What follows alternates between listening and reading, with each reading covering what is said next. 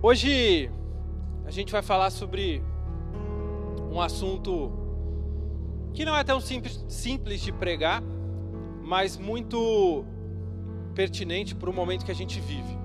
Amém? É... Quem percebeu que hoje em dia nós vivemos uma guerra cultural? Quem já percebeu isso? Ótimo. E é sobre isso que a gente vai falar hoje. É sobre isso que a gente vai falar. Sobre essa guerra cultural que tem confundido tantos jovens, que tem confundido tantos cristãos, que tem desviado tantas pessoas da vontade de Deus. Cultura vem de culto, vem de cultivo. Cultura vem do que um povo cultua. A soma das atribuições espirituais de um povo. Isso é a cultura. A nossa cultura hoje no Brasil, ela está totalmente distorcida porque ela é a soma do que o povo cultua.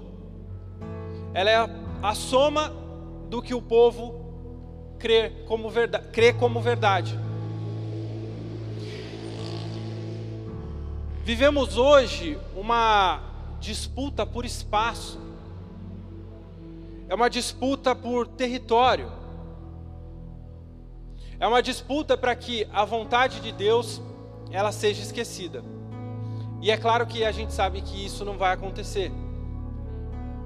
E é claro que a gente sabe que isso não vai se cumprir. Porém, até lá, muitas pessoas se desviam, muitos jovens se desviam. E depois que uma coisa se torna cultura, fica muito difícil brigar com aquilo. Depois que alguma coisa se torna enraizada no nosso meio, fica muito difícil brigar com isso.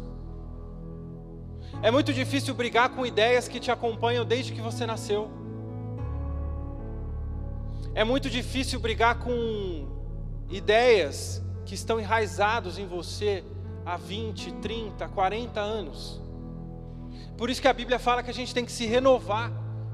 É por isso que a Bíblia fala que a nossa mente tem que ser transformada. Senão a gente não vai conseguir fazer a vontade de Deus. Senão é impossível obedecer a Deus. Tem como fechar só um, lado ali, fica muito forte o barulho, mas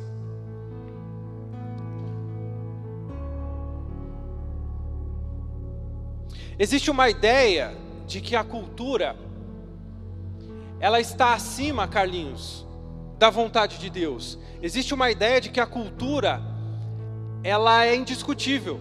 Vou te dar um exemplo. Se você chegar em alguns países da Europa, existem alguns países onde existe uma cultura da cerveja. E o pessoal bebe cerveja sete dias por semana.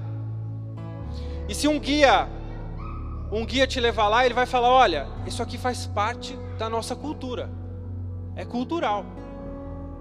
É da, é, é da, isso aqui vem de gerações, isso aqui vem de séculos. Aqui as pessoas tomam cerveja no almoço, tomam cerveja no café da manhã, tomam cerveja todos os dias. A pergunta: só porque é cultural, agora faz bem para a gente tomar cerveja sete dias por semana? Só porque é cultural, significa que tomar cerveja sete dias por semana agrada a Deus? Então existem coisas na cultura que elas são pintadas como se fosse acima. Vocês estão entendendo isso? Tá fazendo? Estão conseguindo entender? Por exemplo, existe um, um país que é a Holanda e lá tem Amsterdã. Eu estive lá alguns anos atrás. E Amsterdã é o lugar mais bonito que eu já vi na vida. A gente já viajou um pouco e lá é o lugar mais bonito que eu já vi. Ele podia ser conhecido por qualquer coisa. Conhecido pela beleza, conhecido pela culinária, pelos queijos. Lá tem várias coisas que poderiam tornar aquilo conhecido, aquele, aquele lugar conhecido. No entanto, quando você pensa em Amsterdã, o que vem na cabeça primeiro? Drogas, a gente remete esse lugar a um lugar onde as drogas são liberadas, onde a prostituição é uma profissão com carteira registrada. É assim que a gente lembra de lá. Porque um país, uma nação, uma cultura, ela é conhecida e ela vai ser lembrada pelas coisas que ela decide aceitar. Eles decidiram aceitar a droga, e é assim que eles são lembrados, porque virou algo cultural, virou uma cultura de lá. É engraçado porque as pessoas elas viajam para lá para fumar maconha o dia inteiro. Então é, se chama turismo da maconha, acreditem. Você vai, você sai do hotel, as pessoas estão com a toquinha, com o símbolo, com a camisa. Você vê pai e filho fumando maconha juntos. Você vê rodinhas de oito, dez pessoas turistas que foram para lá para fumar maconha o dia inteiro. Ou seja, o que eu decido aceitar também determina o tipo de pessoa que vai viver naquele lugar. O tipo de pessoa que vai estar naquele lugar, o tipo de intenção que aquele lugar vai causar. Vocês estão entendendo? A gente, as pessoas viajam para aquele país para fumar maconha porque aquilo foi liberado, aquilo foi aceito, aquela é a cultura local. É por isso que eu e você, nós somos chamados para implantar a cultura do reino. Porque se a gente não implantar a cultura do reino, serão implantadas outras culturas. Isso é uma certeza. Isso é uma certeza.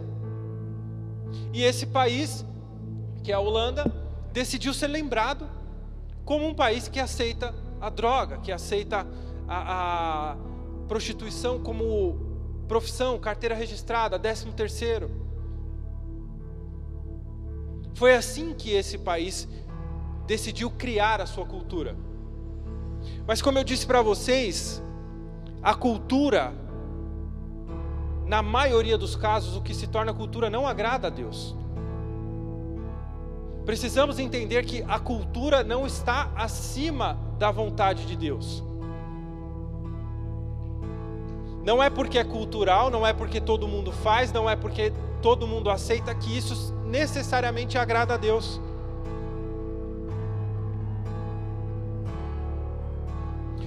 A cultura que a gente nasce, o momento da história que a gente nasce, determina muita coisa. Determina, por exemplo, para que time você vai torcer.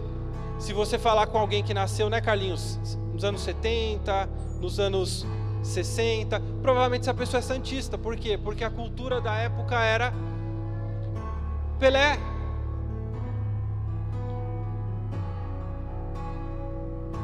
O momento que você nasce determina as ideias de que você vai ter politicamente falando. Os jovens que estão nascendo hoje, provavelmente daqui 10, 15 anos serão todos de esquerda. Porque essa é a cultura do nosso momento entre os jovens. E é por isso que é importante pregar isso.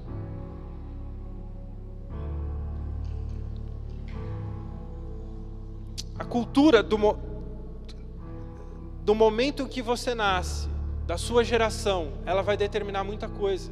Por isso a gente precisa influenciar a cultura. Por isso a gente precisa cada dia mais instalar a cultura do reino. Eu estava lendo o livro de Juízes. Quem já leu o livro de Juízes aqui? Parece uma historinha repetida. Uma história repetida. Por quê? Você vai lá capítulo em capítulo. O povo desobedece a Deus e começa e entra como escravo. Começa a padecer. Aí Deus levanta um juiz Passam-se 20, 30 anos, o povo se torna escravo de novo.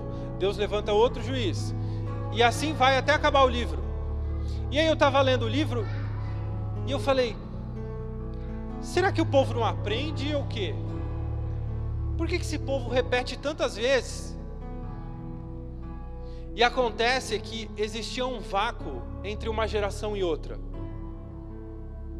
Existia um, uma distância entre uma geração e outra. e os valores de Deus iam se perdendo, e o povo voltava a ser escravo. O povo voltava a viver sobre a cultura daquela época, daquele espaço de tempo.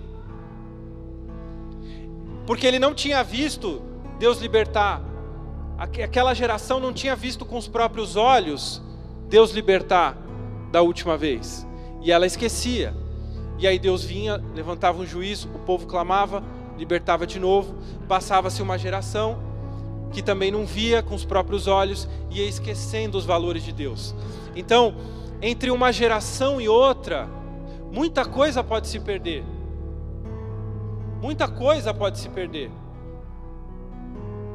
Não é porque eu e você somos cristãos que talvez o seu neto seja, se a gente não implantar essa cultura, se a gente não lutar pelos valores de Deus.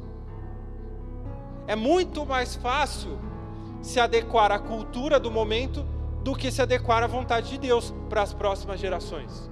É por isso que a gente precisa eliminar e lutar contra esse vácuo, contra esse espaço de tempo que acontecia, por exemplo, no livro de, no livro de Juízes. Uma geração adorava a Deus, a próxima não adorava. Aí Deus tinha que fazer um novo, uma nova libertação, um novo tempo, e aí a outra geração não adorava Deus de novo, porque a cultura do momento era muito forte. E assim se deu o livro de Juízes inteiro. É por isso que Satanás tem uma preocupação muito grande em implantar a cultura dele desde criança, desde cedo nas crianças. A gente vai falar um pouco sobre isso aqui hoje. Eu quero que vocês saiam daqui sabendo como explicar um pouco do que a gente tem vivido para as pessoas aí fora. Porque muitas delas vêm com ideias para nós e a gente não sabe como explicar. A gente não sabe como lutar contra isso. Principalmente os jovens. Vemos muitos jovens cristãos com ideias seculares, com ideias da cultura do momento. E para a gente confrontar isso, a gente precisa saber explicar. Creio que por isso Deus trouxe essa palavra hoje. Jesus foi muito perseguido porque ele veio para lutar contra a cultura do momento. Ele foi muito perseguido também porque ele veio para quebrar aquela cultura e instalar uma outra cultura, uma novidade de vida. Quando a Bíblia diz que, quando Jesus diz para amar ao próximo como a ti mesmo, você precisa entrar no cenário daquela época. Ele estava falando para os judeus amarem os romanos. Ele estava falando para os romanos amarem os judeus. Ele estava falando para os escravos amarem o próximo. Quem era o próximo de um escravo? Era o seu dono. Eram ideias muito contra culturais, contra aquele tempo. Jesus veio instalar uma nova cultura.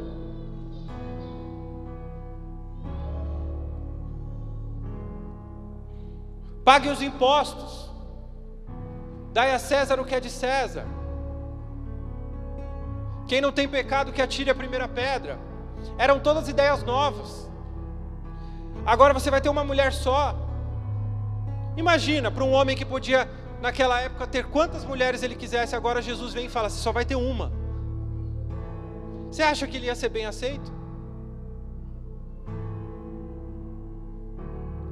Você não precisa, não pagavam impostos, fugiam dos impostos, agora ele vem e fala: você vai ter que pagar imposto.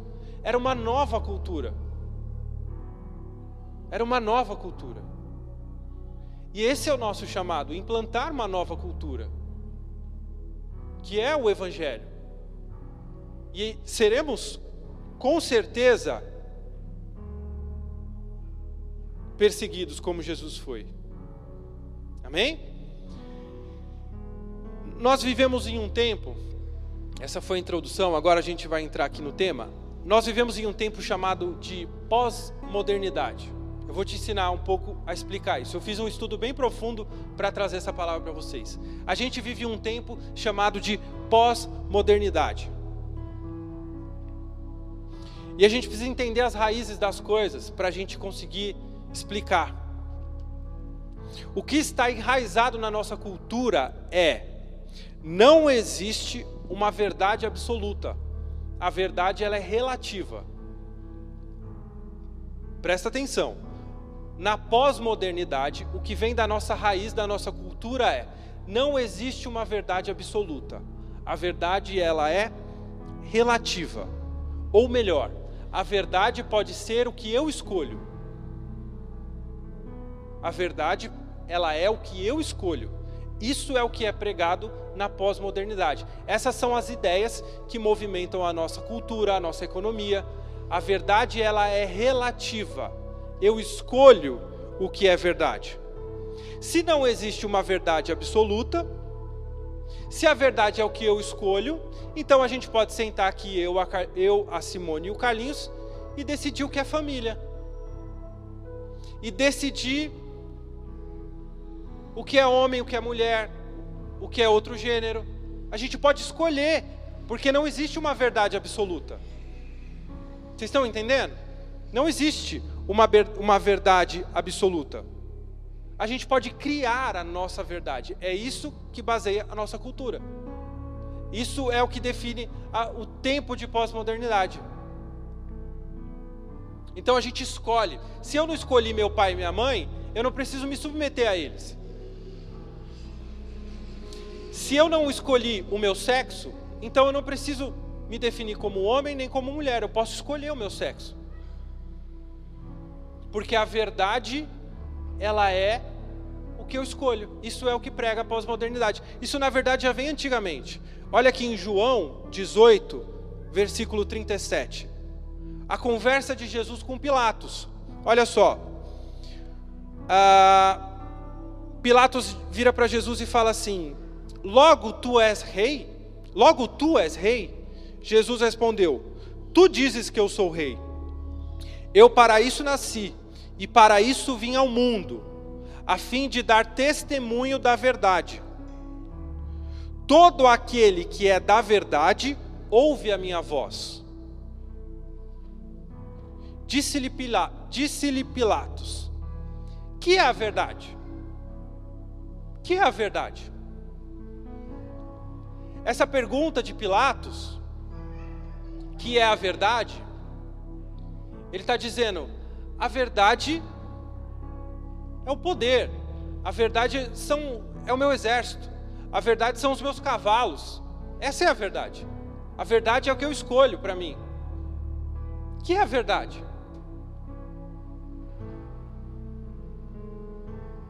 A verdade para nós cristãos é uma pessoa. Eu sou o caminho, a verdade e a vida. Para nós cristãos, a verdade ela não é relativa, ela é absoluta. O que está na Bíblia é a verdade. Doa quem doer. O que está na Bíblia é a nossa verdade. Mas a gente vive sobre uma cultura de que a verdade ela pode ser criada. A verdade ela pode ser escolhida. Olha o que Jesus disse para Pilatos: a fim de dar testemunho da verdade.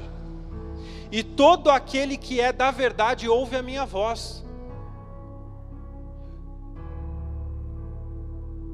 Jesus está dizendo: aquele que anda em verdade, aquele que me tem como verdade, vai ouvir a minha voz.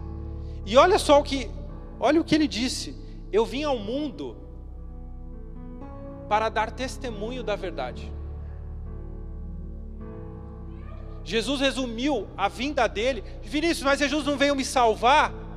Jesus não veio é, é, por mim morrer na cruz. Ele veio também. Mas quando perguntaram para ele, ele perguntou: ele respondeu: Eu vim dar testemunho da verdade.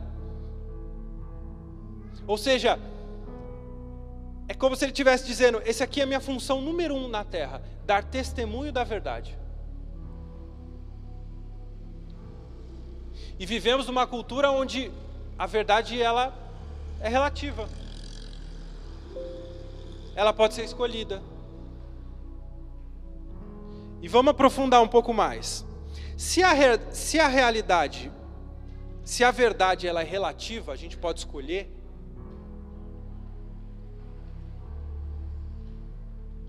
Cadê aqui? Peraí. E tudo que vai contra isso é preconceito. Tudo que vai contra essa hoje na nossa cultura, tudo o que vai contra isso, esse poder de escolha, esse poder de escolher a verdade, de definir o que é sexo, de definir o que é religião, tudo o que vai contra isso é preconceito.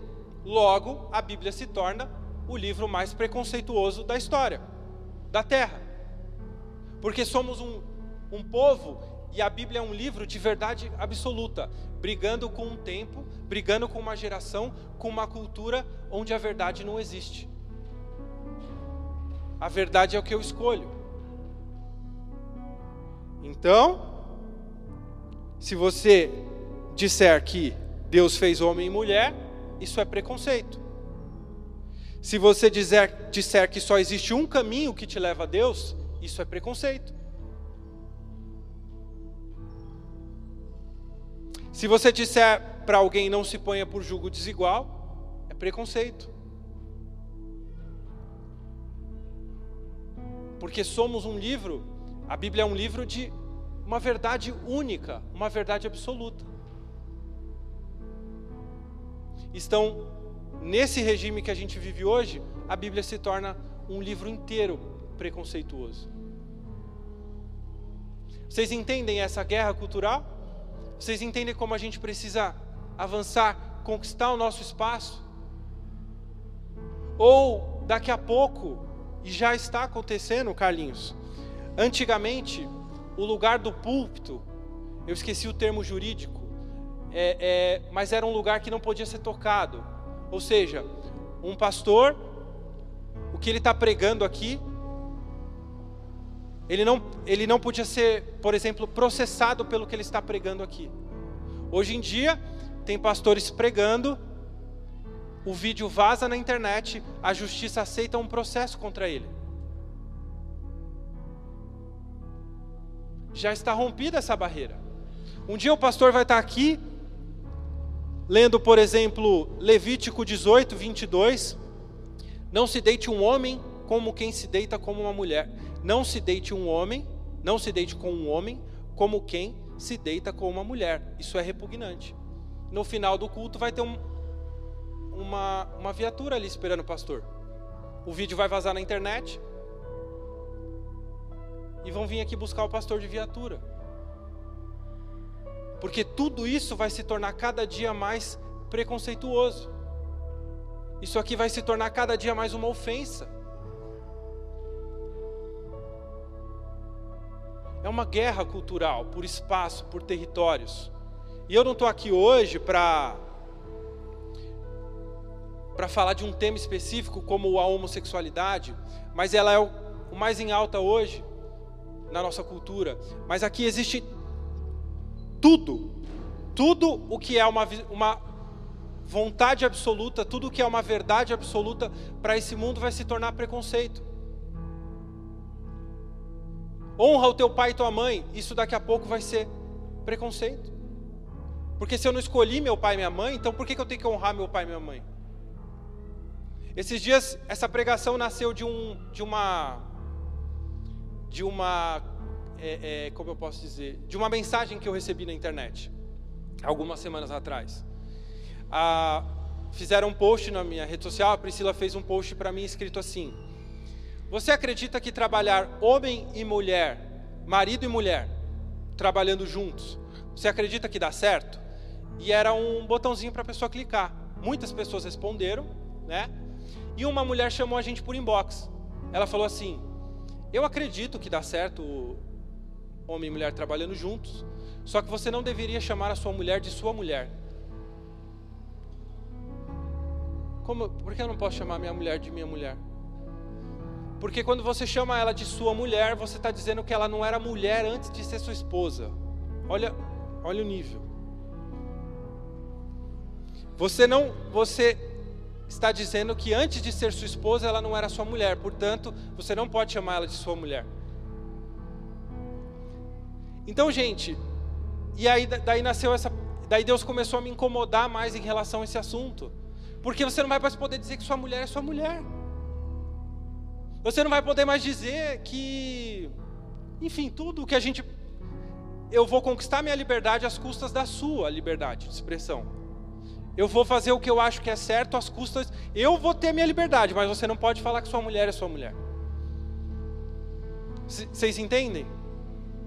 Então, para que as pessoas consigam liberdades, elas vão tomar a nossa liberdade de expressão como cristãos. Por que, que existem leis que querem aprovar uma criança? Isso já é até de alguns anos atrás. Por que, que existem leis que querem permitir que uma criança de 14 anos troque de sexo? Sem pedir a permissão dos pais. Porque quando você emancipa a criança, e você invalida a função de um pai e de uma mãe, você, na verdade, você descaracterizou a família. Você está tirando o poder e a autoridade de um pai e de uma mãe, você está tirando o poder da família. Existe uma guerra contra a família. Existe uma guerra contra os casamentos. Você não pode mais falar que a sua mulher é sua mulher. Você não pode mais dizer que seu marido é seu marido, ou seu homem, ou seja lá o que for. Você não pode mais. Existe uma guerra o Carlinhos estava falando de um, de um.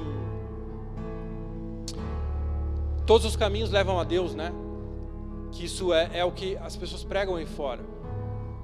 Essa semana eu estava ouvindo uma entrevista de um. É um DJ famoso, é o mais famoso aqui do Brasil. E estavam perguntando para ele, é, e é bem intencionado até. Mas aí perguntaram para ele: Você é crente? Você é o quê? Ele falou: Olha, eu acredito que 3 mais 7 são 10, 2 mais 8 são 10, 5 mais 5 são 10. Eu acredito que todos os caminhos chegam no mesmo resultado que é Deus. Eu acredito que todas as fés, fés, é, ele falou isso, levam a Deus. Porque a verdade é o que eu escolho. A Bíblia fala: Eu sou o caminho, a verdade e a vida. Só vai ao Pai quem vai por mim. Jesus é o único caminho para chegar a Deus. Mas quando eu escolho a verdade, então isso não funciona mais. A Bíblia é um livro de verdade absoluta. Vamos ler lá, Renanzinho. Segundo a Timóteo, capítulo 3.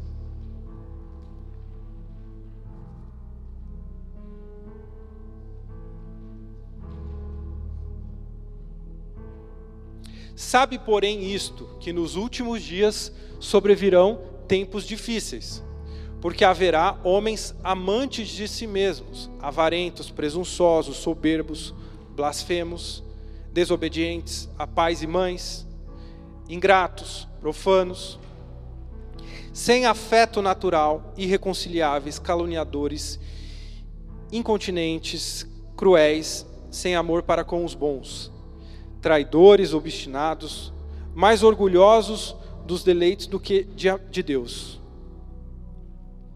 Tendo aparência de piedade, mas negando a eficácia dela. Destes afasta-te, porque destes números, deste número, são os que, os que se introduzem pelas casas e levam cativas mulheres. Olha o que a Bíblia está falando dessa guerra. Existem homens que vão causar uma verdadeira guerra cultural, porque destes, deste número são os que introduzem pelas casas e levam cativas mulheres nécias carregadas de pecados, levadas de várias concupiscências, que aprendem sempre e nunca, olha só, que aprendem sempre e nunca podem chegar ao conhecimento da verdade. Na verdade, hoje, vai ficar redundante, mas a gente vive um tempo onde as pessoas rejeitam a verdade, que é a Bíblia. Existe uma guerra contra a verdade. E como Janes e Jambres resistiram a Moisés, assim também estes resistem à verdade, sendo homens corruptos de entendimento e repróbios quanto à fé. Rejeitam a fé, rejeitam a verdade. É um espírito. A Bíblia está dizendo como Jandes e Jambres resistiram a Moisés. É um espírito que rejeita a verdade. A nossa cultura, o nosso país, o nosso mundo rejeita a verdade. E a verdade é uma pessoa. A verdade é Jesus Cristo. E é absoluta, é inegociável. Porém, não irão avante, porque a todos será manifesto o seu desvario, como também o foi o daqueles. Tu, porém, tens seguido a, tens seguido a minha doutrina, modo de viver, intenção, fé, longanimidade, amor, paciência. Esses, esses somos nós. Tem seguido, tem seguido a minha doutrina, o meu modo de viver. Isso é ser cristão é seguir o modo de viver de Jesus. Intenção, fé, longanimidade, amor, paciência, perseguições e aflições, tais quais me aconteceram em Antioquia, em Icônio e Listra. Que é Timóteo falando, né? Quantas perseguições sofri e o Senhor de todas me livrou. Vamos lá para o 13. Mas os homens maus e enganadores irão de mal a pior, enganam e sendo enganado. Tu, porém, permanece naquilo que aprendestes.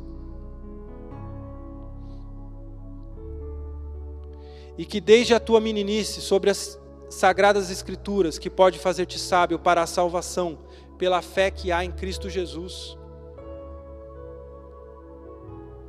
Uma guerra contra a verdade. E uma das principais armas usadas no nosso tempo, nome técnico se chama reengenharia verbal. Anote aí, reengenharia verbal. É uma guerra de narrativas. É uma guerra de troca de palavras. É uma guerra de troca não só a gente muda a verdade, mas a gente muda os termos. E inserimos termos na sociedade à medida que esses termos vão se tornando normais. Por exemplo, não é mais sexo, agora se fala gênero. Reengenharia verbal. Porque se eu não sou homem, não sou mulher, se eu posso escolher o que eu sou, então eu não tenho um sexo, agora é gênero. Hoje a gente fala sobre a cultura, fala sobre agênero, cisgênero, gênero fluido, transgênero, não binário. Agora não é mais todos, é todes, Carlinhos. Somos todes. Porque se não tem mais gênero, vamos trocando agora. O termo certo é todes, pessoal. Reengenharia verbal uma guerra de narrativas. A gente troca os conceitos, a gente troca as palavras, a gente vai inserindo novos termos. Propaganda do Burger King, quem viu essa semana? Para explicar todas as siglas, usando crianças. Crianças ensinando para os adultos todas as siglas. Isso é reengenharia verbal. Ok? Reengenharia verbal. A gente muda uma cultura pela, pelos termos. A gente muda uma, uma cultura pelas é, é, palavras. Palavra, né, tem poder. Palavra não tem poder, a Bíblia não fala. Então, a palavra ela tem poder de mudar a forma como pensa. Então, a gente vai trocando os termos. Você precisa ficar atento a isso. Reengenharia verbal a questão da mulher falar comigo que, olha, você não pode mais falar que a sua esposa é sua mulher. Isso é reengenharia verbal, vinda do feminismo. Você precisa entender, principalmente você que é mulher, ninguém lutou mais pelos seus direitos do que Jesus Cristo. E eu vou provar aqui para você hoje. Quem deu dignidade à mulher na história foi Jesus Cristo. Vai lá em Gálatas 3, versículo 26. Porque Todos sois filhos de Deus pela fé em Cristo Jesus. Porque todos quantos fostes batizados em Cristo, já vos revestistes de Cristo. Nisto, presta atenção agora, nisto não há judeu nem grego, não há servo nem livre, não há macho nem fêmea. Aqui Jesus está colocando naquela época a mulher como igual. A Bíblia está colocando a mulher como igual. Numa geração, numa época que a mulher era tratada como um ser inferior. Jesus está falando: olha, não tem mais homem nem mulher, todos somos um em Cristo Jesus.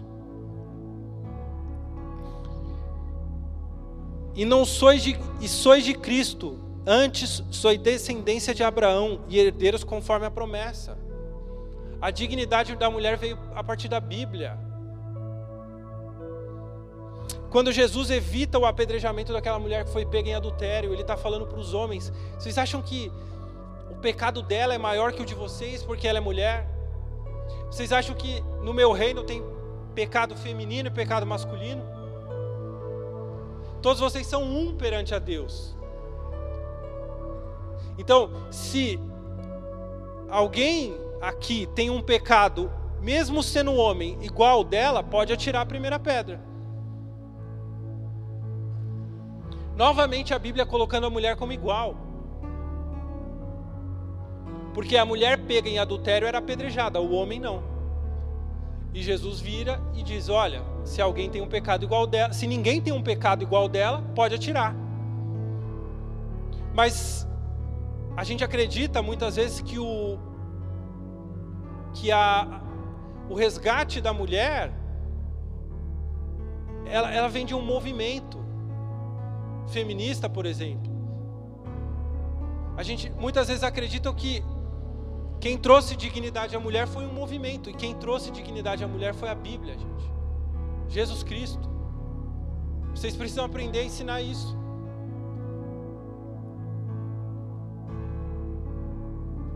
Jesus Cristo lutou pelos seus direitos e pelos meus direitos.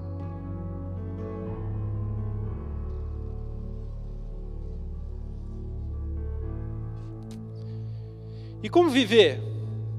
Como viver em relação a isso? Como vencer essa guerra?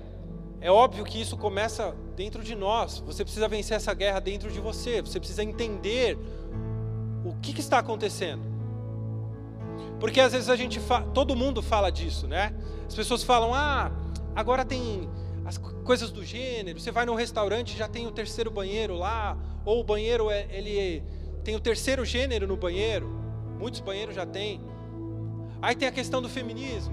Aí tem a questão da família. E quando a gente senta numa mesa para conversar, é todo mundo dá um palpitinho assim, mas você vê que ninguém tem, nenhum de nós tem uma grande base sobre isso. Somos facilmente colocados no bolso, somos facilmente enganados, somos facilmente. É, é, ah, faz sentido, é verdade. Quando deveríamos estar ensinando.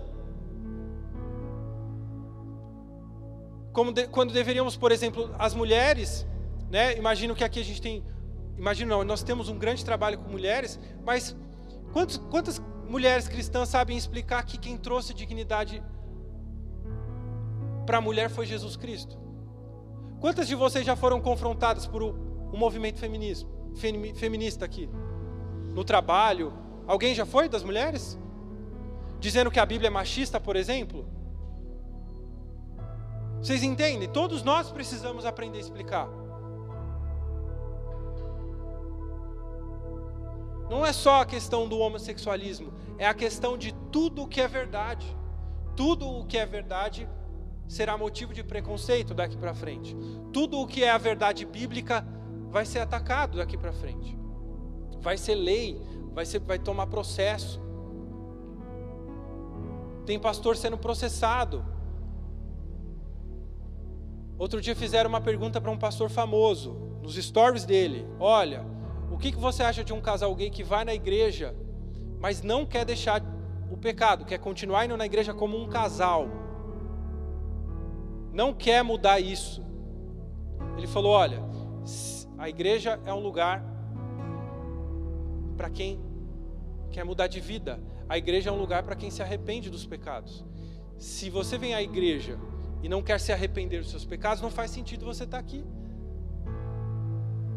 E esse pastor foi autorizado um processo contra ele. A lei aceitou o processo. A lei aceitou o processo por causa de um bloquinho de stories. Então, Deus colocou essa palavra no meu coração hoje, através de um incômodo muito forte, e, e eu fui estudar, eu fui me aprofundar para trazer isso aqui para vocês, porque é um assunto muito sério que é muito mais profundo do que parece ser, é muito mais perigoso do que parece ser. É claro que isso já é uma guerra vencida, como todas as outras para nós que somos cristãos. Mas a gente precisa aprender a lidar com isso. Olha o que a Bíblia diz. Isaías 60, versículo 2. Porque eis que as trevas cobrem a terra, e a escuridão os povos. Eis que as trevas cobrem a terra, e a escuridão os povos mas sobre ti aparece resplandente, resplandecente o Senhor, e a sua glória se vê sobre ti. A terra está em trevas.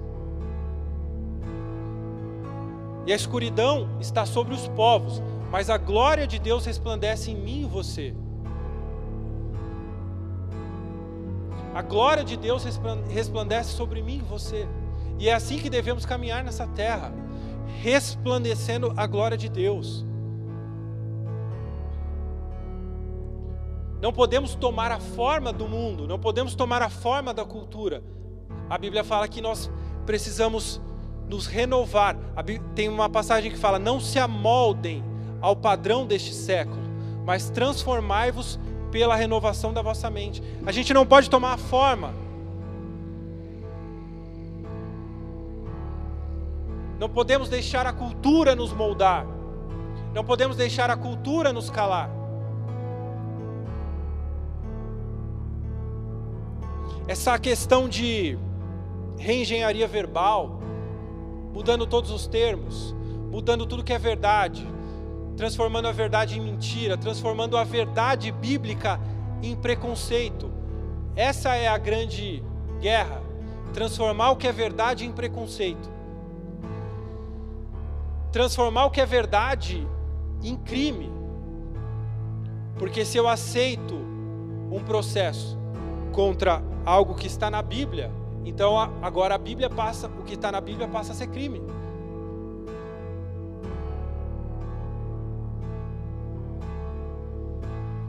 E essa é a nossa guerra.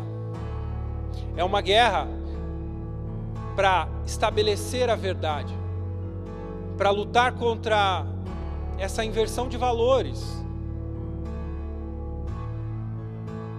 Essa inversão de valores. As grandes marcas, todas elas pegando carona nessas questões, porque vende. Porque vende. E isso vai. Se já não bastasse a questão política, já não bastasse a questão nas escolas, que os nossos filhos são ensinados sobre regimes de esquerda, sobre ideias de esquerda, por exemplo.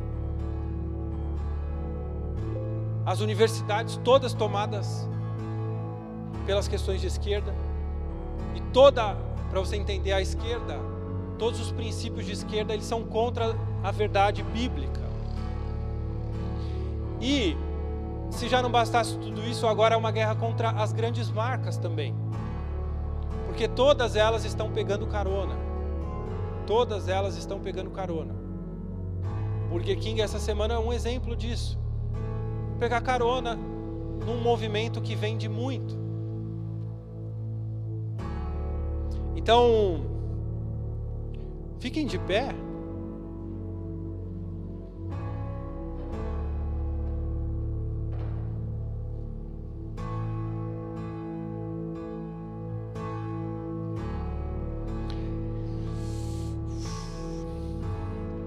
nossa grande missão, eu acho que eu creio que o resumo do que Deus tem para nós hoje é para que a gente não não negocie a verdade absoluta da Bíblia. Para que a gente não deixe de ensinar essa verdade absoluta da Bíblia. Que a gente entenda e que a gente consiga ensinar e que a gente tenha como verdade Em primeiro lugar, o que é a Bíblia. Em segundo lugar, o que é a Bíblia. Muitos de nós, cristãos, ainda não entendemos que a nossa opinião é a Bíblia. A nossa verdade é a Bíblia. Tem cristãos, e todos nós precisamos nos avaliar nesse sentido, mas as suas verdades, suas, o que você acha, os jovens são campeões nisso. O seu achismo, o que você acha, o que você pensa, nada disso vem primeiro que a Bíblia. Nada disso deve estar em primeiro lugar na sua vida do que a Bíblia. Você pode ter opinião, mas se você está com dúvida, segue o que está na Bíblia. Como cristãos, a gente, a gente, um cristão verdadeiro, um cristão que anda aqui, como, como diz a palavra, segundo a nossa fé, você precisa entender que a sua opinião, ela não vale nada perante a Bíblia, na verdade. Ela não vale nada. Por isso que a Bíblia fala que a gente morreu com Cristo. Suas opiniões morreram nas águas. Quem não deixou as opiniões nas águas? As opiniões, as suas verdades, as suas crenças, elas tinham que ficar nas águas. Você é um novo homem, uma nova mulher. Não importa o que a cultura te diz, importa o que a Bíblia te diz. E é isso que a gente precisa ensinar senão viveremos sob a cultura desse momento. Senhor Deus e Pai, em nome de Jesus, Deus, que daqui saiam pessoas, Pai, que vão ensinar a tua verdade, Pai. Daqui saiam pessoas, Pai, que vão ensinar com amor a tua verdade. Não fomos chamados para implantar o ódio, a discórdia. Fomos chamados para implantar o teu reino com sabedoria, com amor, amando o pecador e rejeitando o pecado, Senhor. Que em nós possa resplandecer a tua glória, Pai. Que através de nós, que possamos ser como ilhas nesse mundo, Senhor. Como uma ilha no meio do oceano, onde tudo está em treva, mas ali tem uma ilha. Ali tem um cristão legítimo. Ali tem alguém que luta pela verdade. Ali tem um jovem diferente. Ali tem uma jovem diferente. Que não vai se amoldar, que não vai se deixar moldar pela cultura do momento. Que não vai se deixar levar por pensamentos que nos afastam da tua verdade, ó Pai. Em nome de Jesus, que a tua verdade seja a nossa verdade, Pai. Em nome de Jesus, amém.